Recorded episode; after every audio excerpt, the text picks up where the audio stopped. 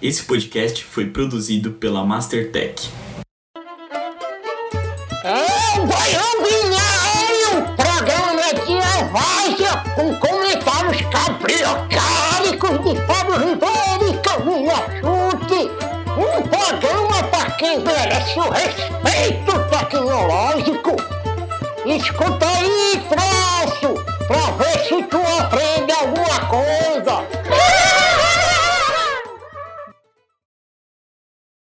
Bom dia, Fábio. Vai um cafezinho aí hoje, porque hoje é real. São oito da manhã, não são? De um feriado. Ou seja, olha o olhinho dos dois. É um binário sendo real. Vai. Ah, parece você, essa pessoa do primeiro artigo aqui, ó. Parece que você está Hum. sentada no monte de trabalho. Tô sentada num monte de trabalho, eu. Esse artigo the aqui end do of 28, productivity. Hum, Saiu sábado, na Vox. Adoro a Vox. Nossa.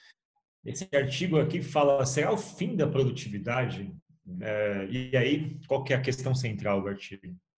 As Hum, pessoas estão com tempo para pensar, Camila. é. E, ao ter tempo para pensar e refletir, elas perguntam, caramba, a Por que eu- parei, eu percebi, minha vida era aquilo mesmo? Era aquilo? Eu me moldei em torno de uma indústria da É. produtividade, reclamava que não tinha tempo para o meu filho, agora eu estou aqui em casa, estou pensando um pouco mais, será que é isso mesmo que eu quero da vida? É, e, e- e esses questionamentos, eles aparecem aqui nesse artigo da Vox. E, enfim, tem uma série de relatos de pessoas que fazem esse tipo de reflexão. E aí a, a questão central é que eles questionam exatamente o modelo de trabalho que a gente foi levado a ter de long hours, de, enfim, ausência completa da família, de você não ter cuidados com seus filhos, relacionamentos, enfim, coisas do gênero. E a questão maior aqui também, cara, é que as pessoas se diziam presas naquela identidade que remetia diretamente ao quanto você é produtivo, sabe? Confundia-se a sua o que você é com aquilo que você faz e na no volume que você faz. Então, tá aqui, when you make your when you make your identity what you produce, then you Ah. kind of limit yourself. Ou seja, você Ah, se limita quando se define pela sua produtividade. Tem pensado, cara, na sua no seu processo de ficar em casa esse tempo? Você tem refletido sobre isso? É, ó, ela falou Faz de viajar. Ó, olha o parágrafo de baixo, Fá. Que ela Uhum. fala que, tipo, ela, a carreira dela obrigava ela a viajar por meses. É. E ela não percebia o quanto que ela não era saudável, assim, né? Porque Olha, In her conversas com- field, being overbooked and busy was really glorified. E olha essa frase, cara. A gente faz associação de que o sucesso está, conec- está completamente conectado com estar exausto no trabalho, ou seja, Total. tem essa persona, né? O que, que você acha disso tudo, cara? Como é que você está reagindo? Cara, é, a gente está sentado numa pilha de trabalho. Eu acho que gente, é, empreendedores têm uma, uma pressão um pouco maior de manter a roda girando. Assim, eu me sinto responsável por manter. Assim, eu meio que carrego, né? Eu sei que nós dois fazemos isso, mas a gente carrega um pouco a responsabilidade de garantir o sustento do time inteiro. Assim, então a gente está passando por cima de algumas coisas. É que eu acho que o que fez a- o lance da pandemia ser reflexiva é que a gente achou que ela ia ser mais curta, né, Fá? principalmente aqui no Brasil. A gente achou que ia ser um pico de duas ou três semanas de muito trabalho, que a gente ia ter tempo para pensar e se organizar, só que as coisas começaram a voltar ao normal e a gente está agora achando o novo normal normal, né? Tipo, então a gente está passando por uma fase que é tipo, cara, mas e se a gente vai ficar assim para sempre? Será que é por aí? Não é? Então, eu, eu tô reflexiva, acho que no, no volume de viagens, assim, eu sempre viajei para ou para dar aula ou para dar palestra, e eu já fico pensando o quão efetivo é isso, né? Será que a gente precisa se desgastar, dormir fora para produzir ou para chegar nas pessoas que a gente quer chegar? Será que é a única forma de fazer isso? Então, é, eu tenho repensado, assim, as viagens eu não percebi o quanto elas me deixam exaustas, assim. Ficar em casa é ruim, mas o fato de você ter que ir para o aeroporto, esperar, entrar num avião, mala, você não sabe se vai chegar a mala, e aí você chega, aí tem alguém te esperando, ou você tem que pegar um táxi numa cidade desconhecida, assim. E como mulher, é, isso é emocionalmente muito desgastante, assim. Existe uma pressão social quando você viaja. Então, eu não tinha percebido o quanto as viagens me desgastam, sabe? Então, acho que eu talvez Uhum. seja mais seletiva, assim, nesse, nesse sentido. Eu, eu reconheço que eu, eu reconheço que eu ao ler esse artigo me peguei duplamente reflexivo, porque eu já tenho refletido bastante, mas é, é bastante dolorido quando você lê uma pergunta que você fala, caramba, eu não sei responder essa pergunta. Quais são os meus? Quais são os meus hobbies? O que me faz feliz? Quais são os meus interesses fora do trabalho que eu não tinha, que eu não exercia? Enfim, essas perguntas todas me levaram para um processo de reflexão e de fato aqui, né, produtividade é a moeda que as pessoas Sim. estavam se avaliando ao longo do tempo. Né? É. Todas essas perguntas, assim, eu, eu particularmente é, imaginei e imagino que esse processo é um processo temporário e não, não tentei colocar muita, muito significado nisso, sabe? Sim. Eu tentei fazer disso algo pragmático. Eu preciso, eu e você, a gente tem uma obrigação de liderar um time e tal, a gente precisa se concentrar nisso. Mas você tem razão, à medida que a coisa se prolongou, algumas ah. outras reflexões elas surgiram, porque de fato tem coisa ruim mesmo, muita Sim. coisa ruim. Quer dizer, a maior parte das coisas é ruim do ponto de vista social e de saúde. Mas tem algumas coisas, como o fato de você se pensar dentro de uma estrutura menos moedora de carne, assim, né? Ah. Você não tem que pegar trânsito, transporte, ficar num escritório comendo mal, é, enfim, numa zona que não é confortável, que não tem suas coisas. Então, quando você para para pensar e vê que você está mais conectado com a sua casa, com as suas coisas, comida. Eu tô achando o máximo, assim, eu tenho pedido muita comida, mas eu entrei numa vibe de fazer bolo e doce agora, no final dessa quarentena, agora tá na vibe. Você fala, tipo, cara, eu nunca tinha usado, eu ganhei quando a gente, né, veio morar junto. Eu, eu comprei uma batedeira porque eu tinha o sonho de ter aquela batedeira vermelha, não sei o quê. Eu não usava, Fábio, eu nunca usei aquela meleca.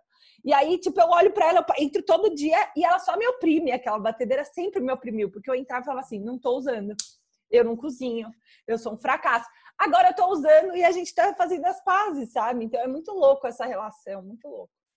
O que, o que tem aqui também como em questão maior é que a, a, quando a gente voltar, algumas dessas características elas vão ser colocadas na mesa, né? Acho que vai ter uma, um novo nível de discussão sobre a gente tentar equilibrar as boas coisas dos dois lados, né? as boas coisas de você tra trabalhar com as pessoas em conjunto e as boas coisas que a gente descobriu em casa, assim.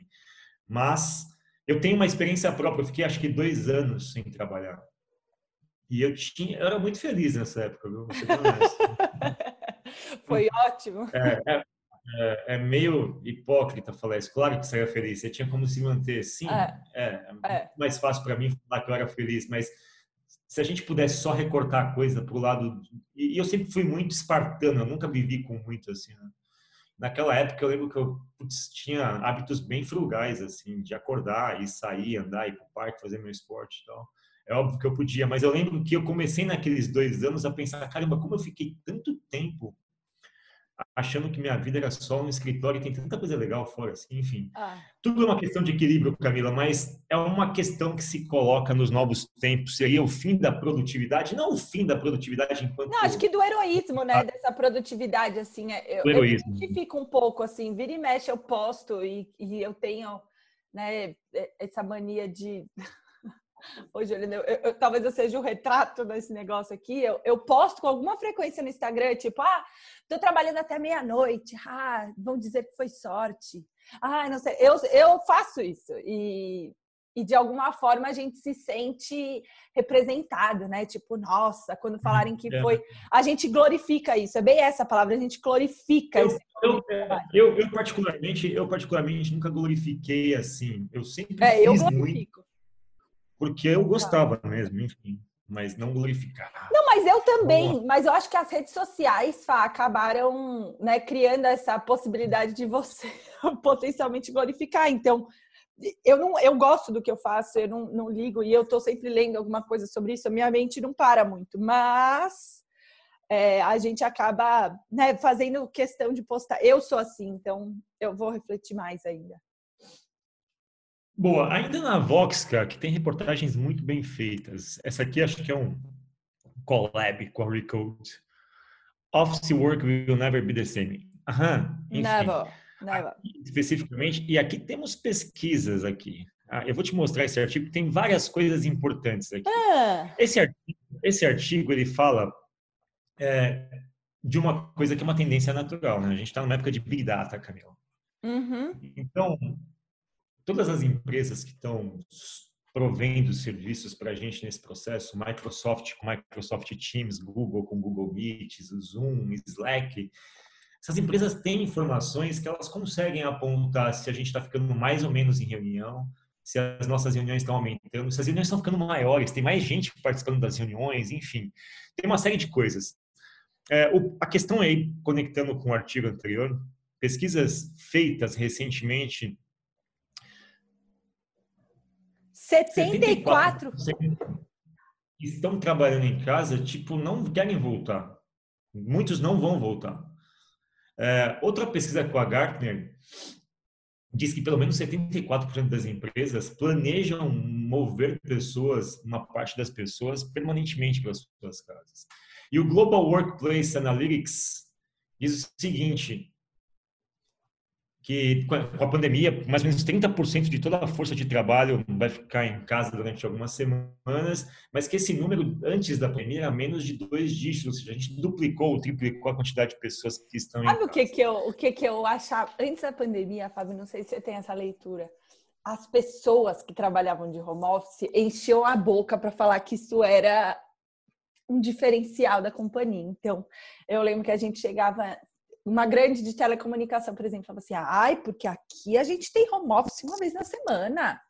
Ai, porque aqui a gente, as pessoas enchiam a boca para falar como se aquilo fosse um diferencial, né? Ai, aqui a gente faz home office.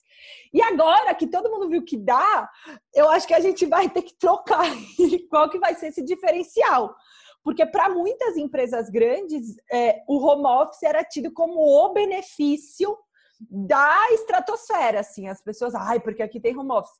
Eu acho que as pessoas vão ter que inventar aí alguma coisa, porque home office nunca foi um dizer, benefício, né? Eu vou te dizer que as pessoas elas achavam que era um benefício porque o home office era o seguinte, estava todo mundo no escritório e tinha uma parte das pessoas em casa. Só que a gente não dedicava muito tempo para as pessoas que estavam em casa. Tipo, ah, se precisar, chama lá. Hoje tá, home office é uma pressão enorme, assim, porque é uma agenda pesadíssima, tal, enfim. Mas a questão aqui é, vamos lá, cara. É, enfim, essas empresas todas têm dados sobre essas coisas que a gente tem feito, Sim. né? É, e, e os dados são bem interessantes. Por exemplo, o Slack está crescendo vertiginosamente. Sim. Microsoft Teams cresceu 70% em um mês. E o Google atingiu 100 milhões De diários de, de participantes no último mês nas reuniões. Ou seja, 100 milhões de pessoas por dia conectados no Google Meets.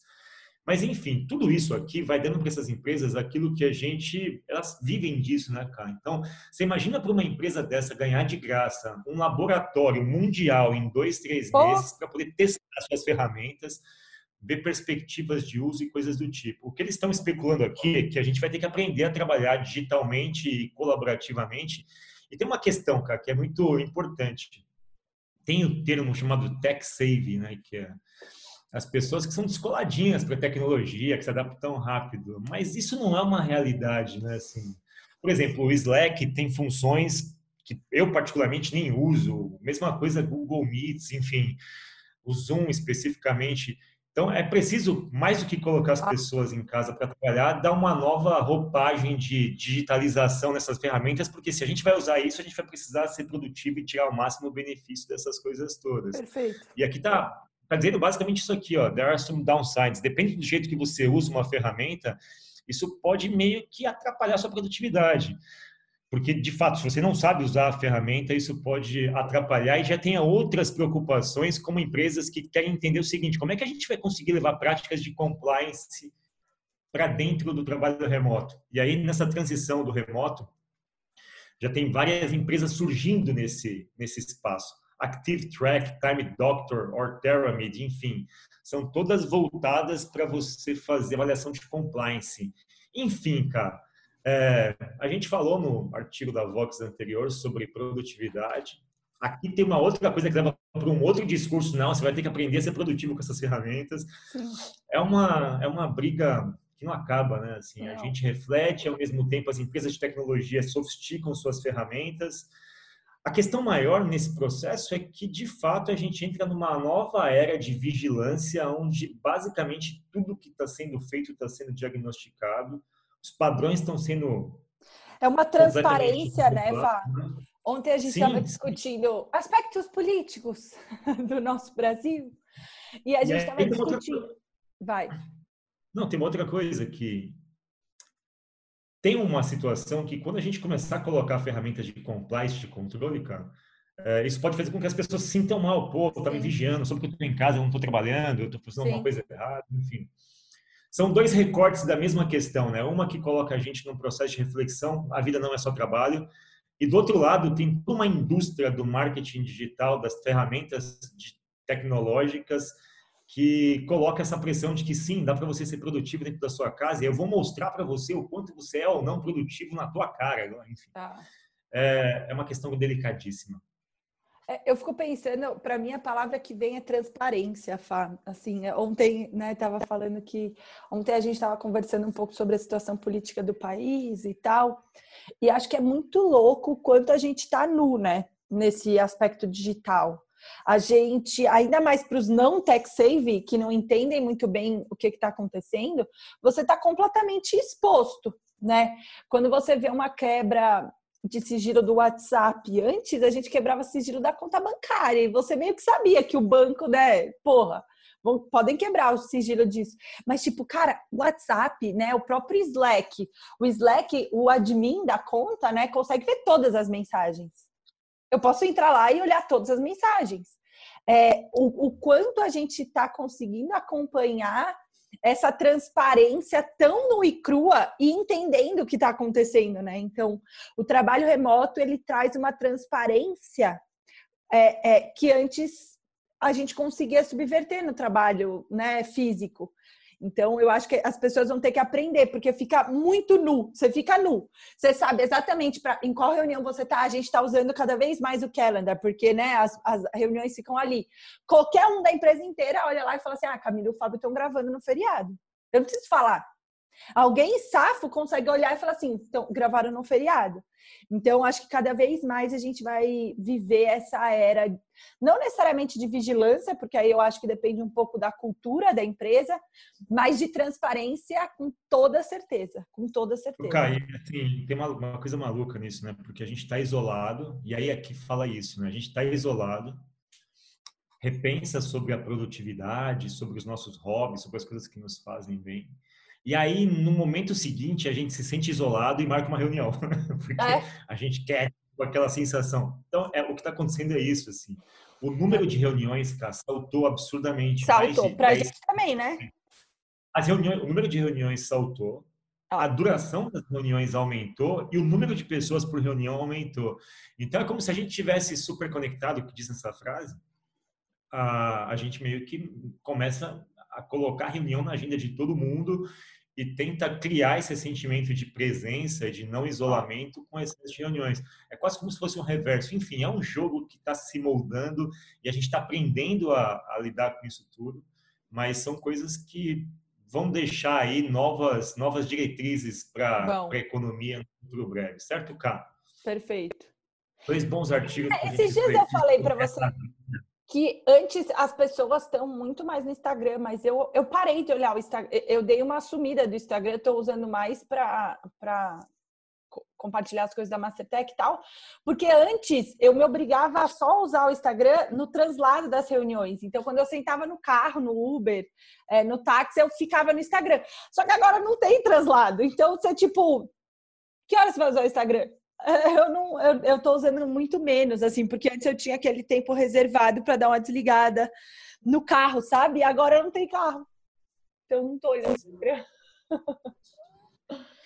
e aí vamos lá nem só de escritórios e de pessoas bem sucedidas e de pessoas que têm condições para viver nessa vida muito muito restrita e privilegiada né, para as é. escolas é. nesse artigo do Atlantic a lista de obstáculos é maior. E aí, de fato, quando as escolas começam a voltar, elas começam a perceber: poxa, a gente não foi preparado para viver nesse formato. E aí as, as questões vão desde saneamento básico, assim, a banheiros, até questão de como as salas estão dispostas, o espaçamento entre as crianças. E tem coisas bem tristes, cara. Teve... É, começou a surgir na semana passada, por conta da volta, umas fotos de crianças em sala de aula. Essa foto aqui das crianças francesas brincando é muito triste, cara. Cada um no que quadrado? vou- É, Ai, elas estão em quatro. Fábio, tem Tá. aí. Oi? Clica aí nesse Oi? link. Clica, clica Não, a foto é triste, quer ver? Quero ver. Olha isso aqui. Ai, que triste. Ai, que horror. São as crianças em, olha isso, elas ao ar livre, né? Todas encapuzadas no inverno lá europeu. Inverno não, é, já tá, em- tá inverno, É, não de pode inverno lá. correr, né? Então, é, é o novo normal, mas é, é, é sad, triste demais esse negócio, cara. Mas você sabe Enfim. que é o, a, a, a experiência mais próxima disso que a gente está vivendo, obviamente que não foi nessa magnitude. No meu terceiro colegial, teve a gripe suína, é, gripe aviária, que estava lá na Argentina. Lembra? Foi gripe suína? Que estava lá meio. Bariloche, meio Argentina. E aí tava com risco de chegar aqui e tal. E eu lembro que um cancelou a viagem de formatura, dois. Só, a escola só voltou com o terceiro colegial. E a gente tinha aula na biblioteca, a um metro de distância. Então, as carteiras, tipo, não cabia na sala os 40 alunos, os 30 alunos. Eles pegaram todas as carteiras e pegaram, tipo, grandes espaços e voltaram, tipo, o primeiro mês só voltou o terceiro colegial, porque ia prestar vestibular. E, eu lembro que a minha turma ficou na biblioteca. Então, eles to- pegaram a biblioteca inteira, espalharam as carteiras, e aí o professor dava aula num palco, num microfone, assim, todo mundo muito longe um do outro. E, e aquilo para mim foi super chocante, assim, da gente conseguir ver que aquela puta estrutura da, da escola conseguia, conseguia compor só três turmas de terceiro colegial. Porque os únicos espaços que comportavam aquele número de estudantes a um metro de distância cada um era ou a biblioteca, ou o pátio, ou a quadra, que eram os três espaços. E aí eu lembro da gente refletir o quanto a escola ia ser capaz de se adaptar a uma realidade de distanciamento, assim. E aí, né, corta, dez anos depois, a gente está na mesma. Só que naquela época, a gente não tinha tecnologia. O que me assusta um pouco, assim, tinha, né? Óbvio que tinha, mas nem cogitaram essa possibilidade. Assim, eu não lembro nem de ventilar essa possibilidade de ter aula online. Só que é, agora eu fico com medo da escola simplesmente sair pela tangente e pegar, ah, a gente vai ser online. A gente não vai nem tentar adaptar o nosso espaço, a gente vai preferir, por questões financeiras, por questões de infraestrutura, a gente vai preferir seguir online. E isso me preocupa um pouco. assim. É, Essa, essa situação é complexa, porque, por exemplo, a gente viu foto da Europa, tal, enfim. Lá, eles até falam que em algum momento as escolas começam a ter a perspectiva de fazer aulas ao ar livre, assim. né? Na Dinamarca, tipo, uma aula de música outdoor, super bonito, Dinamarca, aquele, dá, tem espaço para Vê aí, Fábio, clica aí nessa foto Outdoor Music Class in a, Denmark. a, a, a grande verdade é que as, as escolas todas foram criadas num regime de escola industrial, né, cara? Quanto mais gente em sala, melhor, tal. Ó, ó o Aí, ó. distanciamento da sala. Então, mas aí, por Todo exemplo, quantos alunos tem, entendeu? Será que a sala comporta? Eu vi uma outra na Aqui. China, você viu? Ah, Na. China, Vamos lá, gente, vamos lá, vamos lá. Quando a gente discute isso aqui, você- olha, olha, olha, Olha o privilégio de poder ter aula ao ar livre. Poxa, Ah. não dá, né, cara? Tipo, Ô, tudo bem, vai. a E gente- é uma public É bom- by the way. Ô, Fá, você viu da China? Não sei se tá ali. Tem uma da China que eles Não, que é- eles estão num cercadinho. É esse? Não, não, a da China é pior aqui, que eles fizeram eh, Kids in China, get creative to keep COVID-19 at bay. Vai. É bonitinho até, mas ó, Ah, o chapéu! Ai, gostei muito. cara, olha isso. Ai, gente, que merda. É, pois é. Tô triste. Mas, mas, vamos lá, é, vamos só nos concentrarmos nesse artigo. É uma questão delicadíssima, porque, de novo, as escolas foram criadas nesse contexto de regime industrial, assim. Elas não foram feitas para distanciamento, para... Ela nunca foi... um- né, Fá? É, escola nunca foi um exemplo. Até os banheiros de escola são clássicos, são banheiros, pelo menos os das minhas escolas ah. públicas, ah. eram banheiros para não ir, assim, né? Enfim, é, todo esse processo envolve essa tá. logística de reacomodação. O que leva a crer é que, de novo, é, quem tem menos privilégio nessa hora não tem como fazer como um dinamarquês de ter aula ao ar livre, não vai nem ter como comprar bexiga para colocar na cabeça como os chineses e muito menos vai poder desenhar um quadradinho no chão com aquele espaço todo. Nossa realidade não é essa. Não é. E tem outras questões, é, crianças que têm necessidades especiais nos Estados Unidos, lá, 7 milhões de crianças que também precisam ter adaptações para as suas necessidades nessa volta. E então a, a, palavra da vez agora nas escolas é improviso. E improviso não é uma coisa que as escolas estavam acostumadas a fazer, até porque as escolas são bem amarradas em burocracias, principalmente as públicas. Né? Uhum. Então, esse é um ponto para a gente observar, sobretudo no ensino fundamental 1, ensino fundamental 2. E o pior, né, gente... Que aqui no Brasil ainda a gente criou uma cultura de escola integral, que é ótima, que na minha opinião super faz sentido, principalmente para a educação pública. Mas pensa que essa escola vai ter que se adaptar para passar longos dias, né, longos períodos. Além disso, a gente tem superlotação.